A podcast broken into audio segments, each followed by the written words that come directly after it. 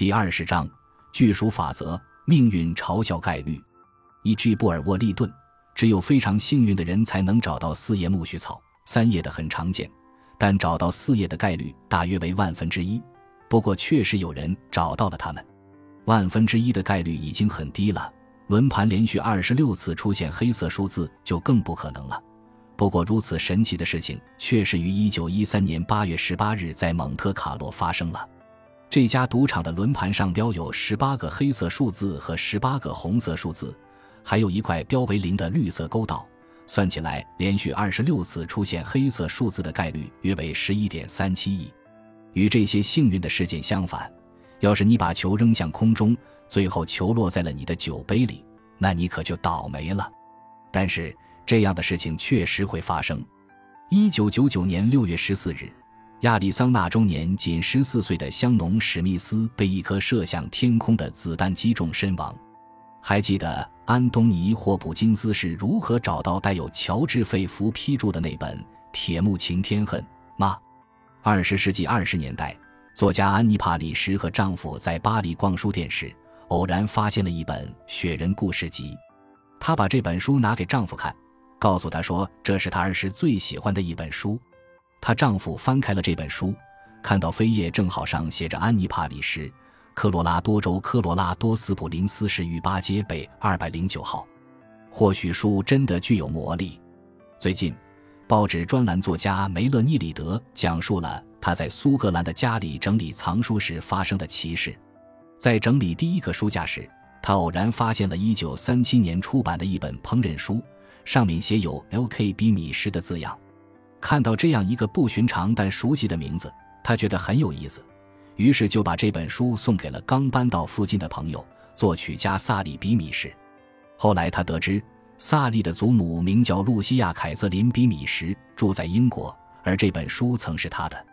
八十年来，这本书从祖母手中出发，从一个国家辗转到另一个国家，兜兜转转，最后落到了孙女的手里。最后举一个不那么令人印象深刻。但我亲身经历的例子，二零一二年初，我收到了一封标题为“抓紧时间与木尔会面”的电子邮件，试图安排我与名为木尔的人会面的日期。而下一封电子邮件的标题是“缪尔审阅人名单”。起初我以为标题的第一个单词打错了，后来才得知，第二封电子邮件来自意大利教育大学和研究部，简称 Meyer，单词的拼写没有错误。与第一封电子邮件中的缪尔风马牛不相及。巧合的是，这两封电子邮件一前一后的出现在了我的信箱里。上述所有这些事件都是符合伯雷尔定律的例子，它们发生的概率极低，以至于我们预料不到它们会发生。然而，它们却实实在在的发生了。这显然需要我们做出一些解释。解释的依据就是非概率原理中的巨数法则。巨数法则。指的是，只要机会足够多，任何离奇的事件都有可能发生。这与我们在第三章中讨论的大数定律不同。后者是说，大样本均值的波动幅度小于小样本均值。如果你一生中只看到过一株苜蓿草，而且它正好有四片叶子，你肯定会万分惊讶，因为随机看到四叶草的概率约为万分之一。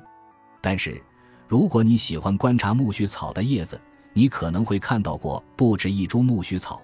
当你发现一株苜蓿草时，你肯定会四下里查看，看看有没有其他苜蓿草。你内心渴望能从中找到一株罕见的四叶苜蓿草。更重要的是，不止你在搜寻四叶苜蓿草，许多人跟你有一样的心思，也在搜寻四叶草。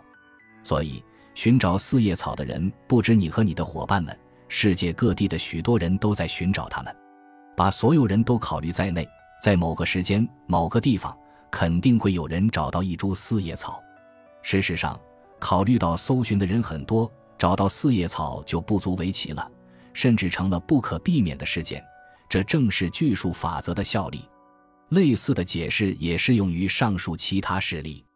当我的邮箱中先后收到标题带有“木耳”和“缪尔”字样的信件时，我的第一反应是：真奇怪。但后来我想，我每天可能收到五十到一百封电子邮件，日复一日，年复一年，偶尔出现这样的巧合也属正常。同理，在世界各地的赌场里，工作人员日复一日地转动轮盘。自轮盘赌诞生以来，连续二十六次转出黑色数字的次数有很多，概率肯定远大于十一点三七亿。所以，我们预计，在某个时候、某个地方，概率为十一点三七亿的事件肯定会发生。安妮帕里什的巧合发生在二十世纪二十年代。如果把时间段延长，我们可能发现大量这样的事件。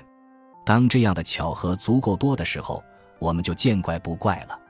一些数学家认可巨数法则会使不可避免的结果出现。十九世纪，奥古斯都·德摩根曾写道：“尝试的次数足够多的话，任何事情都有可能发生。”二十世纪，俊伊·里特尔伍德也提出过类似的看法。他在一九五三年写道：“人在一生中会遇到很多事情。”碰上概率为一千一百零六的事情发生也很正常。人在一生中会经历各种各样的事情，有这么多的事件发生，遇到一些不太可能发生的事件也算正常。彩票是展示巨数法则效力的范例，除非你能像前一章提到的国际乐透基金财团那样买下大量的彩票，否则你中头奖的机会微乎其微，更别提两次都中头奖了。但伊芙琳·玛利亚·当斯在四个月内两次中了新泽西州彩票大奖，第一次是在1985年，第二次是在1986年初。他总共获得了540万美元的奖金。在这么短的时间内，两次中头奖的概率大约是万亿分之一。可以用巨数法则解释彩票中奖事件，是因为新泽西州彩票不是世界上唯一的彩票，亚当斯女士也不是新泽西彩票的唯一购买者。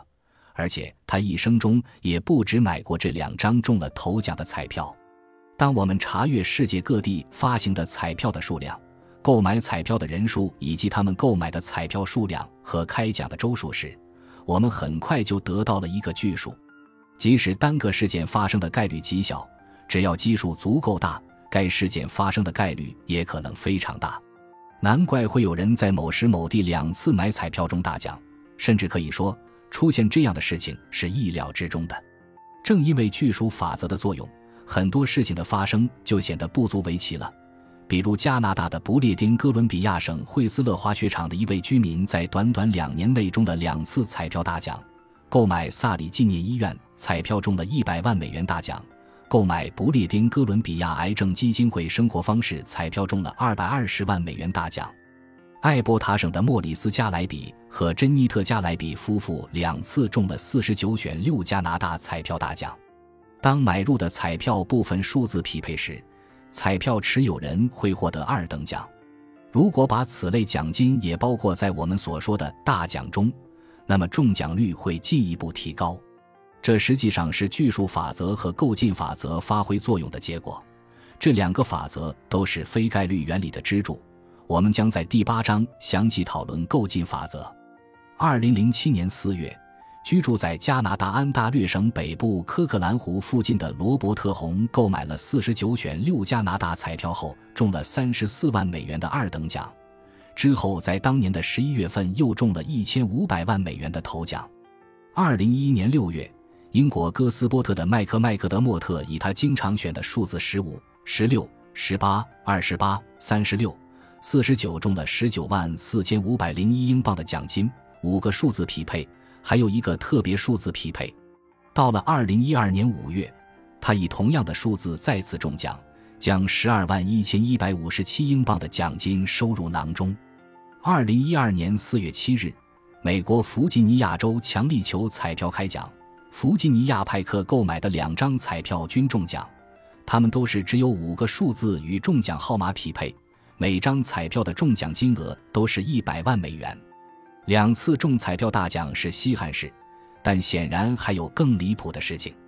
在下一节中，我将展示组合法则是如何放大巨数法则的效应，进而导致小概率事件不可避免的发生的。